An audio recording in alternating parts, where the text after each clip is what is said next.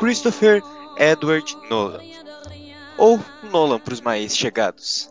Este diretor inglês, muito renomado na atualidade, conhecido como um dos melhores diretores do, de Hollywood atualmente.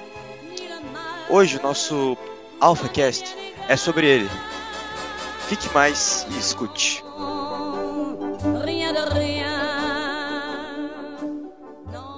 Salve jovens! Estamos aqui, eu e o Mano Enzo, para mais um AlphaCast, né Enzão? Fala galerinha, tudo certo? Voltamos aqui, comprometido. É verdade. Gurizada, vocês mandaram bem, hein? Pô, gostei bastante, teve bastante feedback, Enzão, você recebeu também aqui, eu recebi a maior parte, e vocês, pelo que vocês falaram, gostaram bastante do nosso primeiro AlphaCast, nosso piloto, e vamos continuar, né? É, a gente vai da, daquele jeitão, né? Engatinhando, mas sempre andando. É, estamos no começo. É verdade, estamos no começo ainda, mas é uma longa estrada.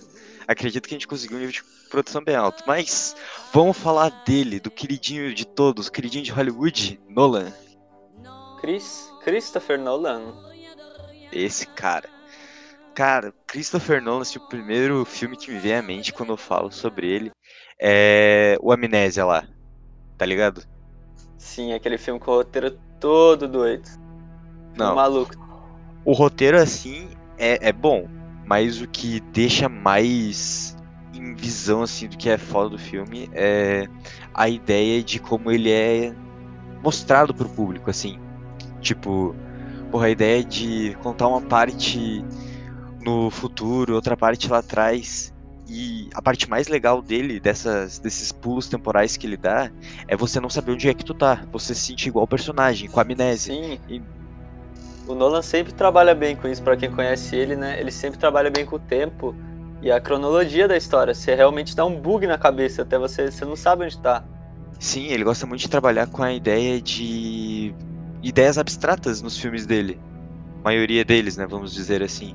Gosta muito de trabalhar com o tempo, com sonhos, com coisas bem abstratas assim que faz refletir. E esse filme, ele mesmo explicando, o jeito que ele explica, eu vi um vídeo dele um tempo atrás, que ele faz uma parábola assim na lateral, faz uma linha e volta, e ele divide em sessões assim, os dois lados. Ele fala assim, bom, o começo do filme a gente começa pelo final e a gente vai contando ele ao todo para que o fim do filme seja o meio, o laço que liga as duas partes. Sim, quando você chega no final do filme, nossa, é uma sensação muito boa. Tem que prestar bem atenção. Mas peraí, peraí, peraí, peraí, peraí, peraí. Alerta de spoilers aí, hein? Quem não assistiu o filme, vai assistir, pelo amor de Deus. é... é importante falar que ele não é o primeiro filme dele, né? Mas é o primeiro filme que bateu, bateu bem com os espectadores esse. Sim, e que mostrou assim a capacidade do Nolan de escrever roteiros fascinantes assim e contar filmes muito bem. A ideia é aí que ele começou a ficar famosinho, né? Digamos.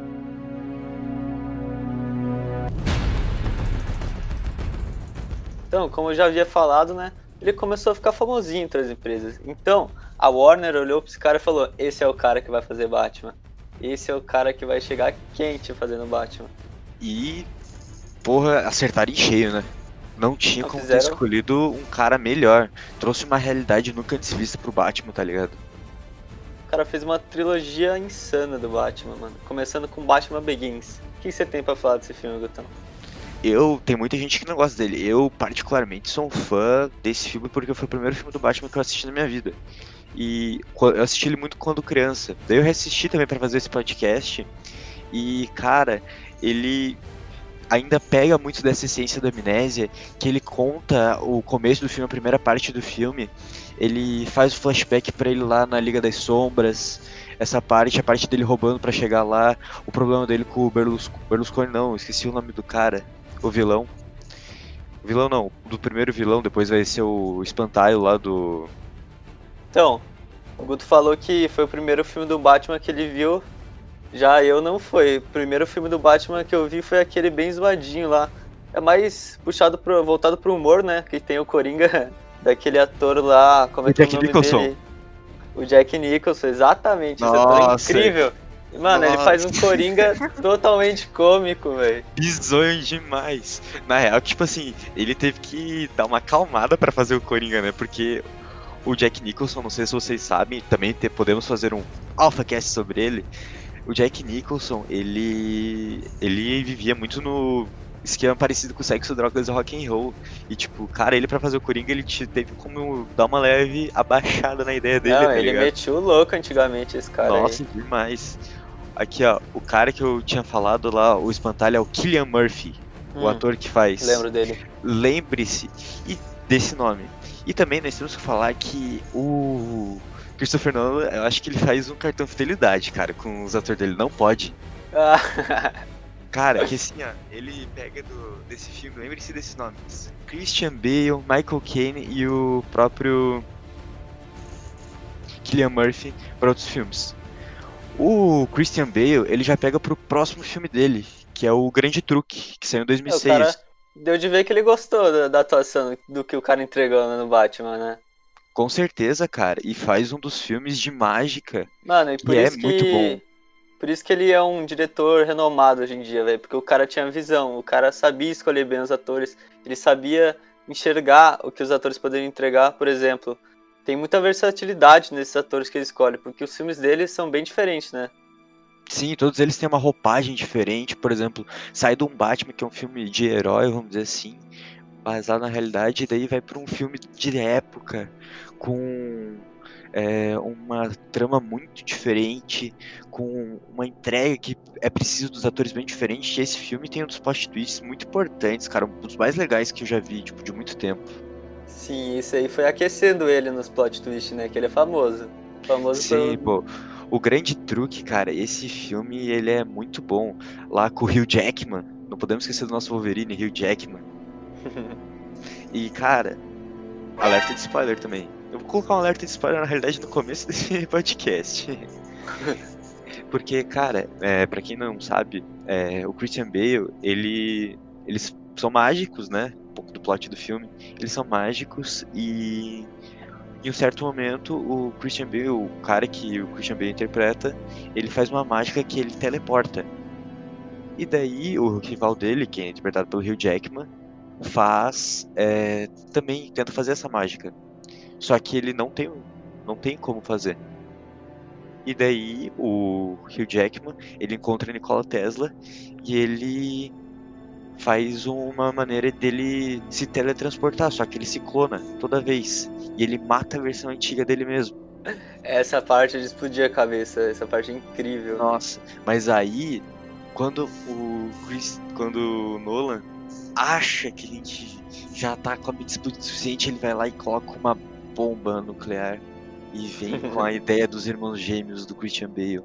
Cara, sensacional essa ideia, mano.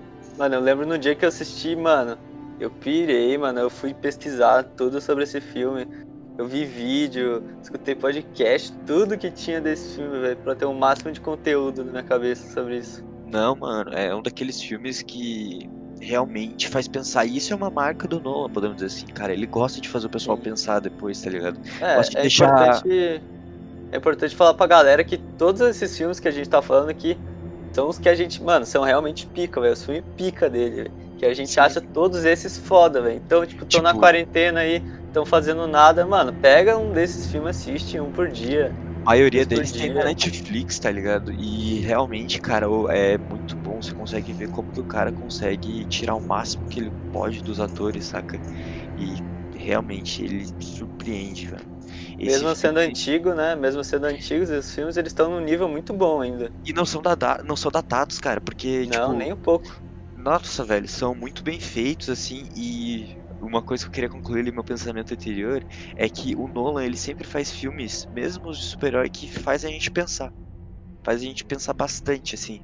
É como se você saísse do filme e mudasse o teu pensamento de algum jeito.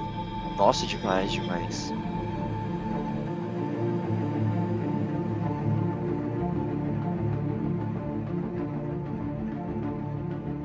Logo depois do grande truque, em 2008, chega o que por muitos e por muito tempo foi, sem nenhuma questão, o melhor Coringa do cinema.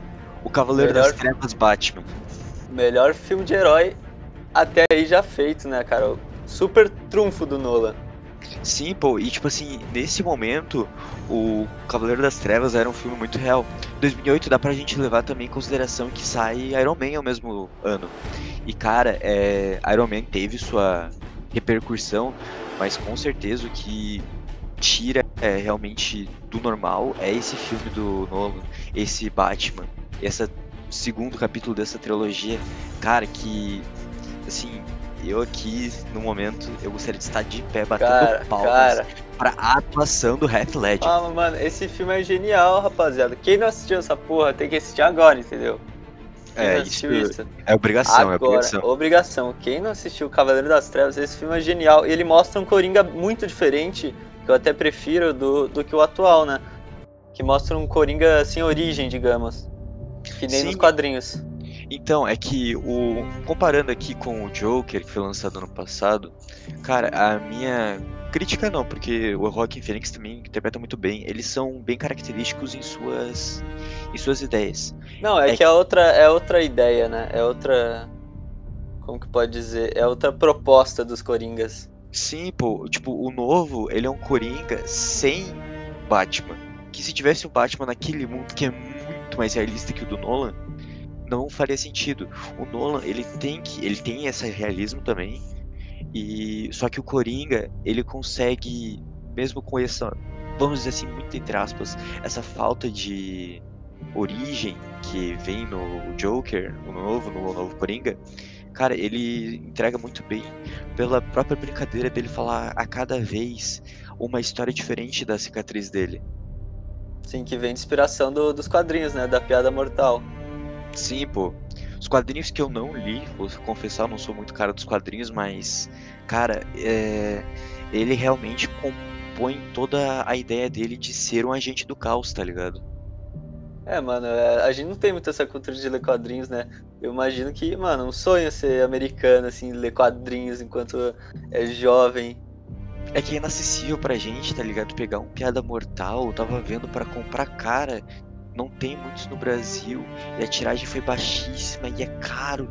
Fui ver lá. Agora, o Piada Mortal é um dos melhores Batmans. Ele sai em torno de 400, 500 reais, cara. E versões Que online isso? dele não, não entregam a mesma ideia. Que a ideia, a parte legal do gibi é você folhear o gibi e entregar a história. Mas eu não achei tanta graça assim. Ler ele no tablet daí eu nem tentei. Tablet não, em mídia digital, vamos dizer assim. Então, voltando ao, ao filme, a gente tava falando do, do Coringa, né? Mas tem que falar muito do Batman também. Entregou um Batman totalmente sombrio. A- em si, a cidade, né? Gotham, totalmente sombria. O Batman trevoso por dentro, como diz o título. É que assim, é, é aquele papo que o Gordon fala no final do filme. O Batman não é o que é, Gotham quer. Mas é o que Gotham. Nem que Gotham merece, é o que Gotham precisa. Ele é um cavaleiro das Isso, trevas. isso. Essa frase é boa. Cara, que porra, que atuação do Gordon lá. Que cara fera, o Gary Oldman. Outro atorzaço. Reuniu um elenco de peso, né? Não tem nem. Dá pra contar nos dedos os filmes do, do Nolan que não tem um elenco de peso. E cartão fidelidade, né? É. Dele. Assim, nós temos que falar aqui também do Heath Ledger, que não chegou a ver a estreia do filme e recebeu um Oscar pela atuação dele. Muito merecido. Cara, isso foi, mano, lindo, velho. O cara, tipo, se entregou o papel, mano. Porque ele realmente rouba a cena do filme, né? O Nossa, filme é muito. Batman, mas o Coringa, meu Deus, destrói. Tipo assim, dá pra ver claramente que ele não é um filme do Batman. É o filme do Coringa. Porque o roteiro é Sim, feito cara. Pra o encontro dos dois ser algo muito ruim pro Batman. Ele fala várias vezes pro Batman que a nossa, a ideia dele é quebrar a regra número um dele, do Batman, que é não matar. E o Coringa quase com- faz isso acontecer. Cara, e ele, o Nolan insere uma ideia muito boa nesse filme, né? Que ele fala que todo mundo cede.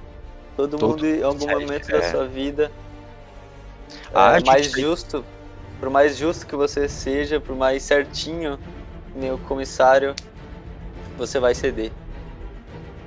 Sim, pô, e a gente tá esquecendo de outro cara muito importante que tem nesse filme, que é o Duas Caras, muito bem interpretado. Muito bem interpretado, cara. O Harvey Dent. Harvey que Dent. realmente mostra muito bem a ideia. Que ele fala, ele brinca com a sorte, né? Ele é o cavaleiro de. O cavaleiro de prata de Gotham, como eles dizem. Cavaleiro branco de Gotham, na realidade. E, cara, ele mostra que um dia ruim pode ferrar realmente com tudo. Sim, mano, o Coringa entra na mente dele e, mano, é simplesmente genial esse filme. E não é que o Batman tenha, ti- tipo, ele tenha apresentado um Batman ruim. É, Ele apresentou um Batman bom. É que funciona muito bem no filme o Batman, tanto Coringa, mas o Coringa realmente rouba a cena. Não, o Coringa e o próprio Harvey Dent, cara. Que mostra que, tipo assim, o Coringa ele tenta corromper o Batman. Daí o Harvey Dent, em um momento do filme, ele vai lá e fala que ele é o Batman.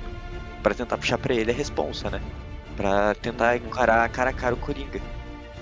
Só que daí o que acaba acontecendo é o, o Coringa não conseguindo corromper o Batman e corrompendo o Harvey Dent, que era aquele símbolo de pessoa inabalável. E mostra aquilo que a gente falou anteriormente- que um dia ruim pode ferrar com qualquer pessoa. E aquela cena da explosão também, que é maravilhosa, cara. Nossa, não. Aquela cena da explosão. Curiosidade, ali a hora que ele sai do hospital, ele aperta no botão e não funciona, ele olha pra trás, aquilo ali foi puro improviso. Porque o Heath Ledger, ele aperta o botão antes do tempo. E daí ele Mano, fica lá esperando também- e ele mostra como ele, ele impersonou muito bem o cara. Que ele conseguiu tirar o máximo dele, entende? Aquilo também, querendo ou não, é é um alívio cômico, né? Que tu vê o Coringa vestido de enfermeira, vai explodir o hospital e não funciona. Aquilo é muito engraçado e dark ao mesmo tempo. Outra coisa que a gente tá esquecendo de falar, mas que é muito importante sobre o Nolan, é que, como a gente vê nesse filme, ele adora fazer coisas práticas, ele não gosta de CGI. Aquilo que a gente bateu na tecla, que muitos é, diretores erraram no passado, ele não comete esse erro. Ele entende que o CGI é uma ferramenta, tanto que ele faz lá o Duas Caras, muito bonito, esteticamente bonito, mas que não é bonito, né, ver o cara sem pele, é lá o Harvey Dent. E, tipo, ele mostra que CGI é algo importante, é uma ferramenta. Mas só que não é sobre isso a ideia. E ele faz, a maioria das explosões, a maioria dos efeitos são todos práticos, de câmera mesmo, truques de câmera. E a gente vai ver que isso vai acompanhar ele, a- Mano, acompanhar ele por mais tempo. com esse exemplo eu sempre lembro do, do Inception, mano, a origem. Que ele Meu fez aquela cena que a parede vai girando e os caras junto com ela. E é incrível que ele realmente construiu um negócio daquele, velho. É E gigante realmente set. Deu o trabalho. Se procurar no, no YouTube tem o vídeo, é só pesquisar. Cara, é muito bom. Falando agora aqui de Inception, cara, que filme. Pra mim, é o meu filme favorito do Nolan. Eu falei que o Batman Begins é o meu favorito dos Batmans. Agora, o A Origem é um dos meus filmes favoritos disparado, porque tem um dos meus atores favoritos, Léo DiCaprio e Nolan. Como que isso podia dar errado? E não deu. Mano, o Leonardo DiCaprio, né, sempre entregando aqueles aquela atuação brilhante que ele faz. E tem junto aquele moleque que eu não sei o nome. O Tom Hardy. Não, é aquele outro. É aquele que é parceiro dele. Ah, tá. Deixa eu pegar aqui rapidinho. Aquele moleque também, ele faz uns filmes de. Ele geralmente não faz esse tipo de filme, né? Tipo de ação, assim, de plot. Ele faz uns filmes mais românticos, mais água com açúcar, assim. Mas ele atua muito bem também, eu achei. Uhum. Deixa eu pegar aqui o nome do cara. Pra ver que, mano, Jo- ele escolhe bem os Joseph atores. Gordon Levitt. Joseph É, Gordon mano. Levitt. Eu tenho certeza que esse é um daqueles caras que, mano, todo mundo conhece ele na telinha, mas ninguém sabe o nome dele, né, velho? Com certeza. Esse é o famoso caso que, tipo assim, eu conheço o cara, eu conheço, eu sei quem ele é, mas nunca sei o nome. Ele fez aquele 500 dias com ela, né? Fez, é bem esse. Bem esse, bem esse. Comédias românticas. Coisa, coisa fina. Mas temos que abordar Inception, temos que gastar um tempo com esse filme que é. Cara, é uma ideia muito boa. De novo, outro filme que tem um. Não, ele consegue entregar um roteiro muito bom. Nesse ele não brinca tanto com o tempo, porque ele explora outra ideia abstrata, ele explora os sonhos, a ideia dos sonhos, a ideia de extrações, né? De tirar ideias das pessoas dentro dos Sim, sonhos. cara, essa ideia é simplesmente genial, velho. Todo mundo sempre brinca com isso. Até em séries mais novas, como Rick and Morty, os caras brincam com isso. Mano, tipo, entrar no sonho de outra pessoa. E ele. E ele, é, diretamente, ele não mexe com o tempo, mas indiretamente, sempre tem aquela música de fundo quando tá no sonho, sabe? Edith aquela Piaf, música. Je ne regrette rien. Ela vai Caraca, ficando. entendo ela- francês. Aí sim, ela vai ficando mais lenta a música, conforme você vai adentrando mais camadas nos sonhos. Sim, assim, gente, é muito difícil pra gente, assim, explicar todo o conceito do filme. Cara, vocês têm que assistir. Esse é um filme que também não dá pra perder. Muito, cara, não tem um filme do Nolan que você possa esquecer, assim. E o Nolan veio com essa ideia de camadas. E qual que é a ideia dele, como eu falei antes, pra fazer as retiradas dos sonhos, exceptions? São o seguinte, é, o seu subconsciente, quando você tá dormindo, ele tá mais exposto. Daí ele fala assim: se nós conseguirmos entrar no sonho da pessoa, nós conseguimos tirar essa ideia de uma maneira mais fácil, tirar essa informação. Tanto que é assim o começo do filme, lá com o dono da corporação. Sim, tem toda uma parada científica que ele começa nesse filme, né? E nos futuros filmes ele também começa nesse, né? Outra O- coisa que é bem importante desse filme é a participação do Hans Zimmer. Enzão, tu que é um grande cinéfilo, Hum, sabe Óbvio que que Hans esse cara. É um dos maiores compositores de, de Hollywood, assim como John Williams. O Hans Zimmer tem um contrato também, mais um dos contratos vitalícios do Nolan, que ele faz é, temas muito bons. Outro dia eu tava vendo a Esse junto- Masterclass do, do Hans Zimmer, aquele, tem aquele site Masterclass, e ele tem uma Masterclass que é de graça, que ele mostra como que foi feita o tema do Batman. Caralho, que da hora. E o tema do Batman, eles são só duas notas. Só duas notas. É uma ascendente e outra descendo. É só isso o tema. E a ideia da origem que ele vem, ele vem como se fosse as cornetas do fim do mundo. E agora aqui, é, não sei se você sabe, essa ideia do, dessa trilha sonora é que é a música, essa Je ne regrette rien, da Edith Piaf, só que ela bem devagar. Como se eles estivessem no sonho, só que na realidade. Cara, Gutão, e como, e como o Hans Zimmer, o Hans Zimmer, né, que tu falou, o John Williams, eles fazem uma dupla, mano, que é tipo, todas as melhores trilhas sonoras do cinema são dele, velho. Pode Sim, pesquisar, galera. cara. Sim, sim. Cara, John Williams, todos os clássicos mais antigos são dele. Hans Zimmer também tem participações incríveis, cara. Ele sempre entrega muito, cara. Muito, muito, Mano, muito. Então, esse cara, ele somou muito pro filme, velho, ainda mais que né, trabalhou nessa parada de música e ajudou muito o Nolan. é um fazer corpo, um clássico. é um corpo muito estrelado, cara. E tipo, eu vi ali, eu vi algumas listas dos melhores filmes do da década passada, de 2010 a 2019, e a Origem tava no top 5, top 10 de todas elas, cara. Porque é um filme realmente que transcende, vamos dizer assim. É Não, esse filme com média. certeza tem o selo Gutão de qualidade, não tem? Tem, esse tem, esse tem. Esse com certeza tá no meu top 5 de melhores filmes, filmes meus filmes favoritos. É, tá ligado. E assim, nesse filme também tem o Tom Hardy, que também rouba a cena. Cara, todos os atores deles, até os menos conhecidos que estão fazendo parte dessas produções, eles conseguem entregar. É muito do diretor mesmo, assim, mostra como o Nolan é muito capacitado pra fazer o que ele faz. É, quando tem um ator é, ótimo no set, né, e o diretor não consegue tirar mais nada além disso dele, de ser ótimo, George bom. Lucas, George Lucas. O filme pode até ser bom, mas quando tem um ator ótimo e um diretor fantástico que consegue tirar, extrair tudo e mais um pouco do ator, o filme fica incrível, simplesmente maravilhoso, igual o Inception. Cara, com certeza. E daí, acabei puxando Tom Hardy, vamos usar ele como link pro nosso próximo filme. Talvez o filme mais fraco do Nolan, o Batman Ressurge. Que é um filme que tem um roteiro um pouco mais fraco, mas ele entrega, muito prático, que o Tom Hardy vem como vilão, o Bane.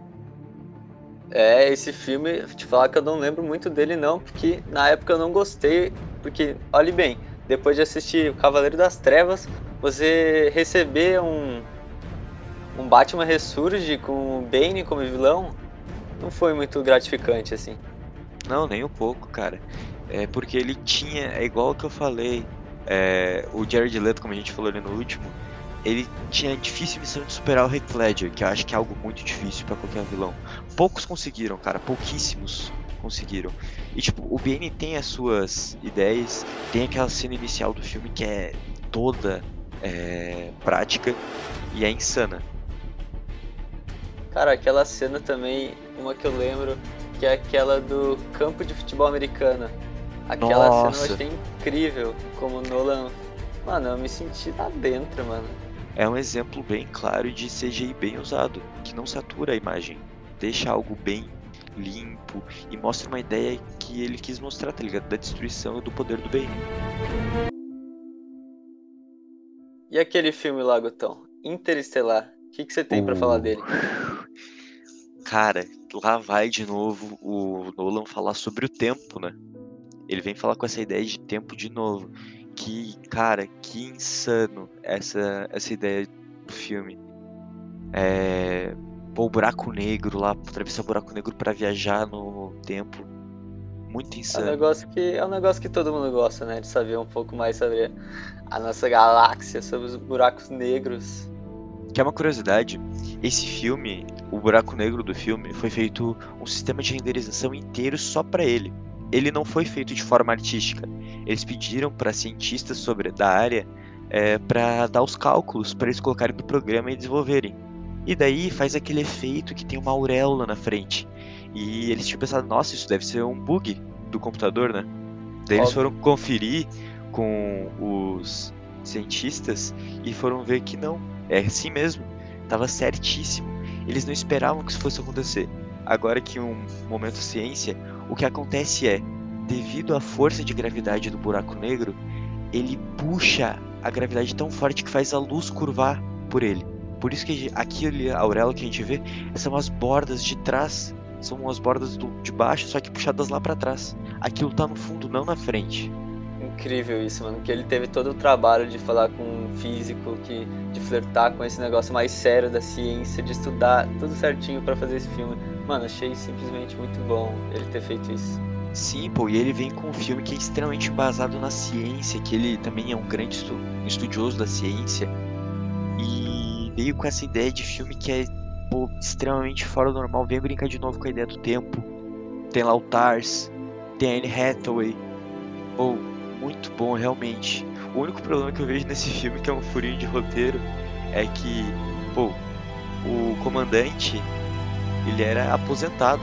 Pô, pra fazer uma coisa de viagem no tempo tem que pegar um aposentado, cara. Por que não pega um dos caras mais novo, pô, mais experiente, mais jovem, assim, com menos experiência? É, aquele papo lá de velho guru, de experiência, né? Ele quis dar esse tom no filme, mas dá de deixar passar esse furinho aí. Dá, dá, bem tranquilo. Porque também traz uma das cenas mais bonitas do filme, esse motivo dele ser um pai que vai de volta. Tem a cena dele chorando a hora que recebe as mensagens que ele não escutou. Cara, isso que eu ia falar, esse filme é triste, mano. Ele veio com uma carga dramática que, mano, no final do filme o cara tá, ó, quase chorando, lá. Chorando, chorando, com certeza. E aí vem uma curiosidade de volta falando sobre o Hans Zimmer. A hora que o Nolan vem pedir pro Hans Zimmer compor uma música pro filme, ele não fala sobre o que é o filme, ele fala que é uma história de amor entre o pai e uma filha. E o Hans Zimmer realmente capricha demais nesse filme. O Mano, Interestelar realmente. Diferença. Olha. Total diferença no bagulho. Eu reassisti o filme vendo com essa visão, cara, e realmente é tocante, é é lindo realmente o filme. Também, esse ele trabalha um pouco mais com CGI. Sim, cara, é um trabalho espetacular que ele fez com esse filme, cara. Mano, é um dos melhores filmes sobre isso que eu já vi. E eu acho que ele usou muito bem a ciência nesse filme, cara.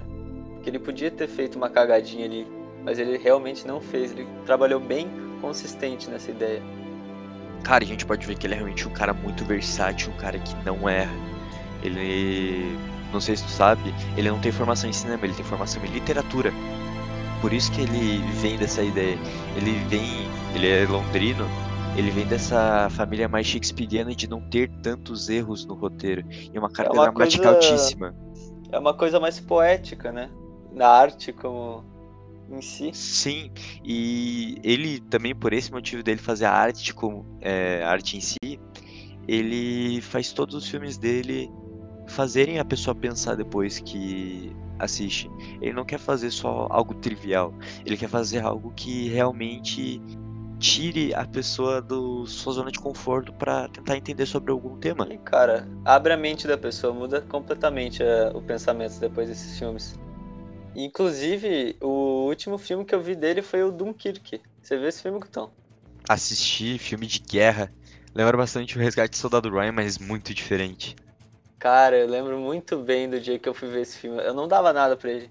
Eu falei, mano, esse filme não vai ser, não vai ser muito bom, não. Eu tava junto ao meu irmão. Eu lembro que ele falou que ele viu o trailer e ele achou bom. Então confiei nele, né? Mas esse filme me surpreendeu em vários aspectos. é que esse filme tem uma carta na manga. Ele é dirigido pelo Nolan. Se fosse um filme de guerra, sei lá, dirigido pelo Michael Bay, teria só explosões. Mas por ser o Nolan, ele, de novo, traz uma carga dramática e ele acerta no que alguns especialistas da área diz que ele errou no Interestelar. O que os especialistas, os críticos de cinema falavam sobre Interestelar era muita fala e pouca ação. Assim, para um filme que tem essa proposta. Só que eles não entenderam a ideia do Interestelar. Puxando isso pro Dunkirk, é um filme que não tem diálogos explícitos assim pra desenvolver os personagens. São diálogos que agregam na história, só que tipo é, são mais componentes da ação. Cara, é muita intuição, é muito. Tu tá naquele momento de guerra, tu fica angustiado por causa da trilha e por causa que tem pouca fala. E ele entrega isso muito bem, cara. Uma coisa que eu lembrei que esse filme é totalmente diferente dos outros filmes de guerra, cara. Ele tem a fotografia muito linda, óbvio, né? E ele trata de diferentes situações que chegam a um final conjunto, que se ligam no final. Eu achei isso Sim. genial, essa ideia. É, lá vai de novo o Nolan com um novo truque de roteiro pra fazer funcionar né, o filme dele. Não, sempre, né? Sempre, velho. Esse cara é foda Ele sempre demais. tira uma carta da manga, cara. Com Inception tira uma carta da manga, Interstellar ele tira um uma carta da manga, com o Grande Truque ele tira uma carta da manga, com a Amnésia ele tira uma carta da manga.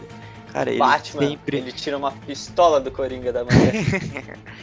Não, cara, ele vem sempre com ideias novas e diferentes, cara. Isso é muito bom. E falando em novas e diferentes, cara, tem aí o filme que vai. Era pra ter sido já lançado esse ano, mas devido à situação atual foi adiado. Que é o Tenet. O que esperar desse filme, Enzão? Fala tu. Cara, esse filme é outro que vai ter forte embasamento em ciência, em física, em experimentos malucos que vocês precisam conhecer, galera. Sim, pô, pô, com certeza. E, tipo, o que eu achei mais interessante que ele saiu um pouco da panelinha dos atores dele. Ele veio com o Robert Pattinson, cara, que tava um pouco ausente na. é, no, no serviço mainstream, depois que ele fez Crepúsculo e tal. É, pode ver que ele tá caçando o Batman agora, né? É, o verdade. Batman. É. Ele tem, ele gosta muito mesmo do personagem. E assim, a ideia dele, o que me deixou mais interessante, que ele de novo vai trabalhar com o tempo, o que me deixou mais interessado no filme, foi a parte que ele vai lidar com o tempo de uma maneira diferente. A ideia de viagem no tempo e tipo assim, da ida e volta. Por exemplo, tem uma cena no trailer que ele fala que ele ainda não tinha chegado ali. E tipo, abriu muita margem pra pra gente não saber o que vai acontecer no filme. É um Cara, e filme o que- nome do filme, ele é inspirado naquele quadro, né? Que é um, um artefato antigo aí, perseguido pelo Indiana Jones. Infelizmente não lançou um filme disso. Mas que ele tem as palavras le tenet. Ao contrário, é tenet. E isso diz muito, pode dizer muito sobre o roteiro, né? Que ele vai brincar com o tempo, que ele vai mexer das coisas do final pro meio. Isso já é um indicativo do que pode acontecer no filme. E assim, uma coisa que a gente pode ver é que o Nolan, ele não fez, ele não fez tantos, tantos filmes assim, ele não fez mais de 20 filmes em 20 anos. Aqui na nossa lista, por exemplo, tem 10. Aqui que a gente fez esse podcast. E dá pra ver claramente que toda vez que tem um filme do Nolan, não é um filme qualquer, é um filme do Nolan, é um marco assim, você pode ver que cria hype por ser o Nolan que tá dirigindo. Não é só atores e roteiros fracos. Não. É que É o Nolan. Todo mundo sabe que o cara é diferenciado, né? Todo mundo presta atenção quando ele faz algo novo. Ele sempre inova, sempre mudando aspectos e fazendo a gente abrir mais a mente do que abriu nos outros filmes. Sim, cara, ele sempre sempre acerta nisso. E, cara, o hype tá insano pra esse filme. Eu queria Cara, que o cinema querendo tivesse que- aberto só pra poder assistir, cara. Chega logo, vacina, pelo amor de Deus. Eu quero ir no cinema ver essa obra de arte aí que já tô sentindo, cara. Sem Demais. querer Pô, zicar, né? Sim, Enzão, assim, podemos prometer que no futuro, quando for lançado, vamos assistir no cinema e trazer um podcast? Sim, a gente faz um conteúdo bem da hora pra vocês depois.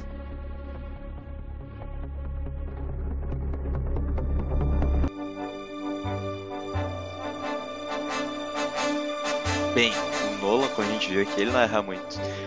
Mas, estamos chegando no final de mais um AlphaCast, né, Enzão? É isso, galera. Pô, acabando aqui, espero que vocês tenham gostado. Compartilhem nas suas redes sociais. É, mandem feedback pra gente de volta o que vocês estão achando do AlphaCast.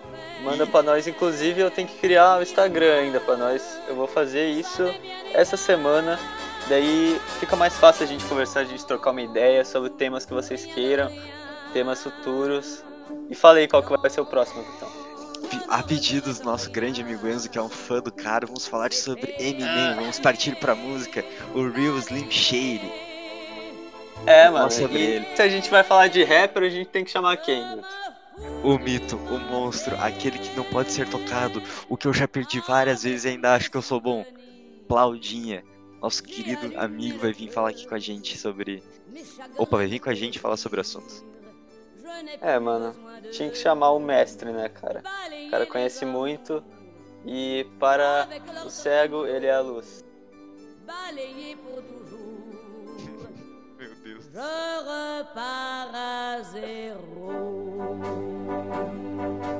Je